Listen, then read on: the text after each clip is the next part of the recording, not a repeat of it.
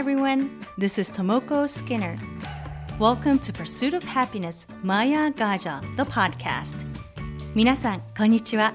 ハワイ島在住、パッション発動コーチ、ナビゲーターのスキナーともこです。ハッピータンボマヤガジャへようこそ。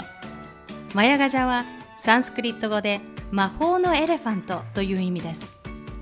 この番組では自分らしく生きる海外ライフハッピーでいるコツをテーマに毎回海外にご縁のあるゲストをお迎えしてお届けしています。やりたいことが実現できるように魔法のエレファントがあなたの背中をちょっと押してくれるそんな番組であったら嬉しいです。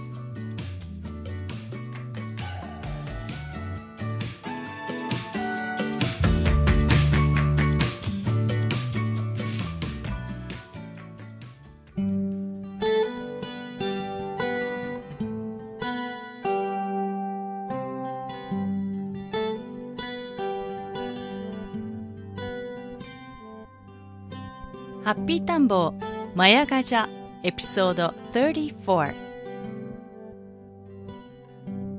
今回は番外編として、えー、ゲストをお迎えせずに、えー、過去の番組をちょっと振り返ってみたいと思います、えー、そしてあの全くこの番組でほとんど自分のことを話していないので私の天気も合わせてお話できたらなと思っています。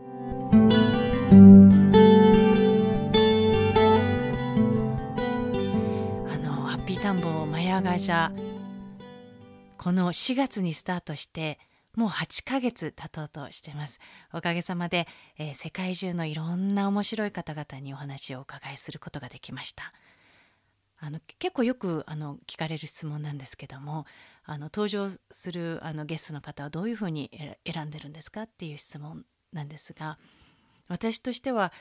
そうですねあのこう成功しているとかあのそういった観点ではなく面白い人生を生きている人。海外にご縁があってこういろんなこうアップエンドダウンがあったりしてそれでこう最終的にこう自分の好きなことだったりパッションにたどり着いた人ででさらにあのそこにとどまらずあのそのパッションももしかしたらこうどんどんどんどん今後変わってくるかもしれないっていうそういうワクワクしながら生きている人たちをそのそういう方たちの人生のストーリーを聞きたいなと思ってそういう人たちにあのお話をお伺いしてます。なのであの聞いてる皆さんもその中からこういろんな部分でこう人生のこうヒントが得られると思うんですね。で最初に一番最初にこうインタビューをさせていただいた第1話第2話に登場していただいたそば職人の相馬睦子さん。あの私シアトルにももう6年ほど住んでたんですけどもあのシアトルのあの、まあ、相馬息子さんシェフでいうとこうやっぱローカルのアメリカの方にもこうあの知名度があってあの食の雑誌にも取り上げられたりあのシアトルベストレストランとかあのベストシェフにもランキングに登場するようなシェフなんですけどもすっごくユニークなあのお料理。あの創作まあそば職人ということでお蕎麦屋さんということだけではなくそのいろんな形のその和と洋が和洋折衷っていうんでしょうかねこう混じり合ったお料理が出るんですね。で毎回行くたびにすごく「おこれ何?」っていう感じでびっくりするそんなあの料理が出てくるお店です。であのこの前あのこの前っていうか去年ですねあのオープンされたあのそばの専門店まだ行ってないんですけども、えー、シアトルに行かれる方はもうぜひ行ってほしいなと思います。で相馬さんの人生の中であのインタビューしてて一番印象的だったのがあの、まあ、シアトルでレストランの、まあ、シアトルのレストランでいろんな経験を積んででじゃあ日本でもちょっと経験を積みたいなと帰国されてた際にグリーンカードが切れてしまうという大ハプニングが起こってます。これグリーンカードが切れてしまうとどうなるかっていうと今ね日本に相馬さんが帰国あのそのされてた時なんですけどもその帰国されてた時にグリーンカードが切れるとアメリカに入再入国できなくなるんですね。で日本にあの、まあ、一時的に滞在していてご主人と一緒に滞在してたんですけどご主人はそのその後にアメリカにシアトルに戻られてでしばらく経ってあグリーンカードが切れてるということに気づき再度アプライ申請し直したそうなんですね。でこれがまたあのすごいのがグリーンカードがじゃあ切れてしまってアプライします。しばらく日本を出られません。アメリカには戻られませんっていうことになった時にじゃあそばを学ぼうっていうその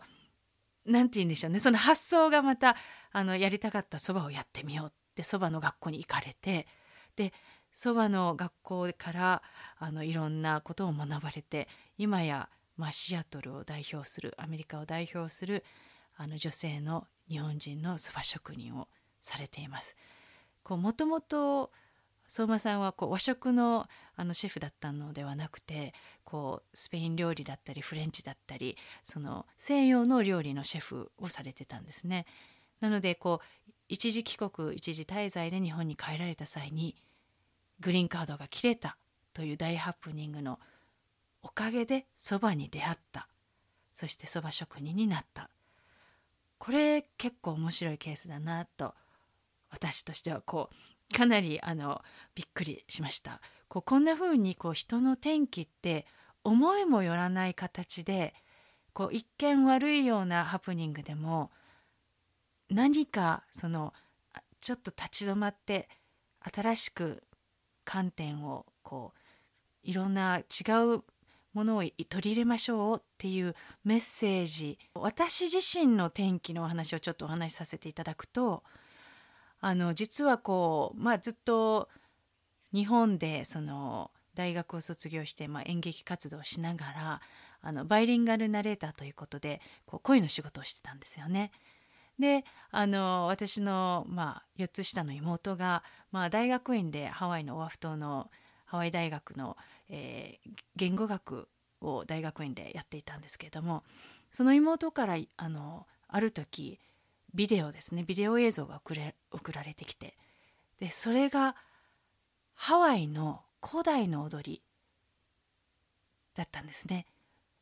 古代フラの踊りのあのビデオ映像でその踊りを見た時なんかあの夜中の家で一人で見てたんですけどもなんか衝撃が走りましてあこの古代のハワイ語の踊りハワイ語のノリとチャンティングこの言葉知ってるってなんか感覚的に思ったんですね。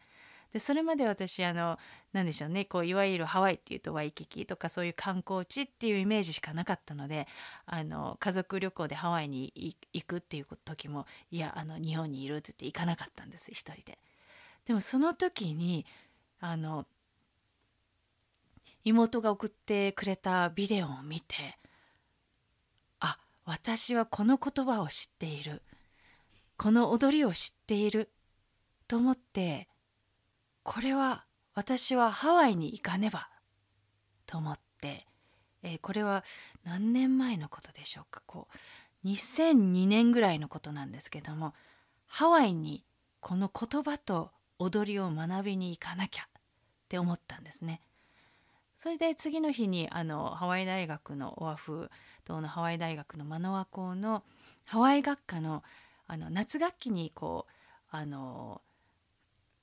こう大学って春と秋と楽器があるんですけど夏にも楽器があってその夏楽器にあの単発でアプライしたんです。でハワイ学科なのであのハワイ植物学ハワイの歴史ハワイ語とかいろんなクラスがあるんですけれどもまずはハワイ語をやらなきゃいけないと思ってあの夏学期に申し込みをしました。そして次の年にあのこう毎年夏に3ヶ月仕事の、まあ、ナレーターというフリーランスのお仕事をしていたのでお休みをあのがっぽりがっぽりっていうか、まあ、取ることができたんですね。でお休みを取って3ヶ月こう当時は何でしょうエスタとかなかったのでこう観光ビザで行って3ヶ月あのハワイ大学で学びそしてまた日本に帰るっていうそういうことをね数年ぐらい繰り返したんですね。であの当時その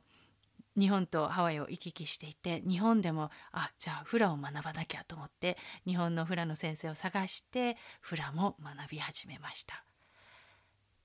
まああの今までその大学を卒業してずっとその声の仕事をしてきたのであのいきなりこ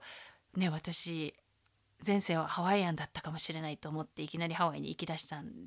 ですけどもこう周りの人たちはねこう今度は何ですか？っていう感じでちょっとびっくりあのされたんですけども親とかももう今度は何ですか？っていう感じですね。そしてあのハワイに移住したのは実はそのあのハワイ大学を数年通って日本に帰ってっていうのを3年ぐらい繰り返してあのまあ12単位ぐらい取ってしまったのであの入国の時に空港で、まあ、次はフルタイムのビザ学生ビザを取ってこないと入れませんよっていうふうに私、まあ、注意を受けてなのでまあ2年ぐらいあの、まあ、学費を貯めるためにあの日本に戻ってきたわけなんですけども。そのまあ2年後にですねようやくお金を貯めてじゃあハワイ島に行きますっていうことにすぐなったんではなくてじゃあオアフ島とハワイ島どの島に留学しようかって思った時にハワイ島にあるそのフラの一族火山の女神の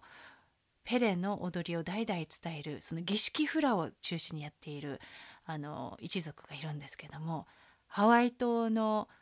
まあ4代と短大があってカレッジの方でそのペレの一族の踊りを伝えている家系の一族からが教鞭をとっているあのハワイ学科で教えてるっていうことを知ってあここしかないなと思ってすぐ申し込みをしました。でそしてあのハワイには2008年に留学という形でやってきました。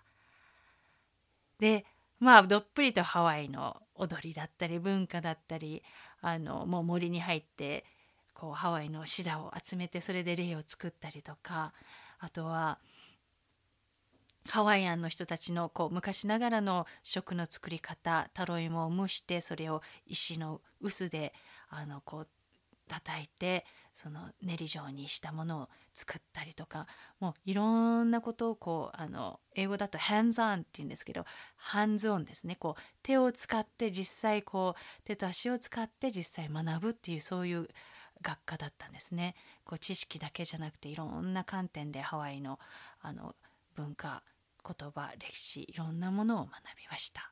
こんな風にハワイに移住することになったこう私の人生の中での転機っていうのがあの妹の送ってくれた一本のビデオだったわけです。まあ、妹がハワイの大学院で学んでいたそれもパズルのピースなのかもしれませんね。でつい最近のインタビューで、まあ、あの南カリフォルニアの創作寿司店のオーナーシェフの泉沢美久さんという方にインタビューさせていただいたんですがこうミキさんの人生もかなり面白いあの転機が人生の転機がこう大きいものが結構何回も来てるんですよね。でミキさんの場合は面白いのがあのいくつものこういう転機その体育大を卒業して沖縄に行き沖縄からアメリカに行きそしてアメリカに来た時もあの、まあ、少しの旅行小旅行っていうつもりが32年あの現在もいらっしゃるんですけどもあの食の世界に入り世界的に有名なノブ松下さんのレストランで働くことにもなりでそこでまあ強烈ないじめにあってで辞めるレストランを辞めるってなった時にじゃあ自分でお店をオープンしようっていうそういう流れになるんですよね。なのでこう天気っていうものはこういろんな形でこうミキさんの場合は強烈ないじめだったりなんかいろんな形でちょっと方向転換しなさいよっていうそういうものがこうやってきているんじゃないかなと思うんですけども面白いのがミキさんが他にもあのおっしゃってたのがこのお知らせっていうものが常に来ると思っているから結構ワクワクしながらそのお知らせをにあの気づく準備をしているというかこう心をオープンマインドにしてその心を開いてそのメッセージが分かるようにしてるそうなんですね。例えばそのミキさん創作寿司のオーナーシェフをされてるんですけどもお店で使っているこうレシピなんかもそうなんですってあの、まあ、テレビか何かこう見ていた時にこう抹茶っていうキーワードがグリーンティー抹茶っていうキーワードが出てきたでそれでこうあのあちこちこうであの抹茶っていうこう言葉を見たり聞いたりする。でそういうものが3回ぐらいあの繰り返し起こった時にあこれをあのお達しだメッセージが来たと思ってその抹茶のソースを作ることに取り組んだりとか。なんかそういうこうものすごいあのシアトルのあのそば職人の相馬睦子さんのようにグリーンカードが切れちゃったとかあのこう強烈ないじめにあったとかそういう大きな転機じゃなくてそういうふうにテレビだったりあの本だったりこう何かのこうそういう小さいメッセージでさえもこうちゃんと受け取ってるこれ数回繰り返してきたらこれはメッセージなんだって思ってそれをあの取り込んでそれを行動に起こしてるっていうところがあのすごくあの面白いなって思いました。えさて今回番外編として私の天気と過去の番組ゲストの天気について振り返ってみました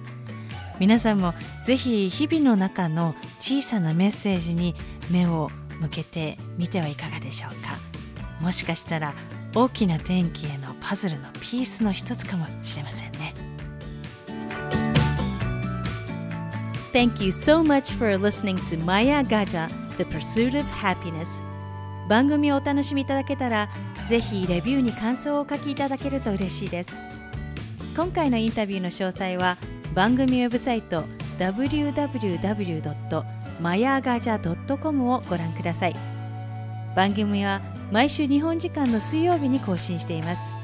iTunes もしくはお使いのアプリでこの番組の購読ボタンを押していただくと自動的に番組が配信されますそれでは次回まで。アローハ。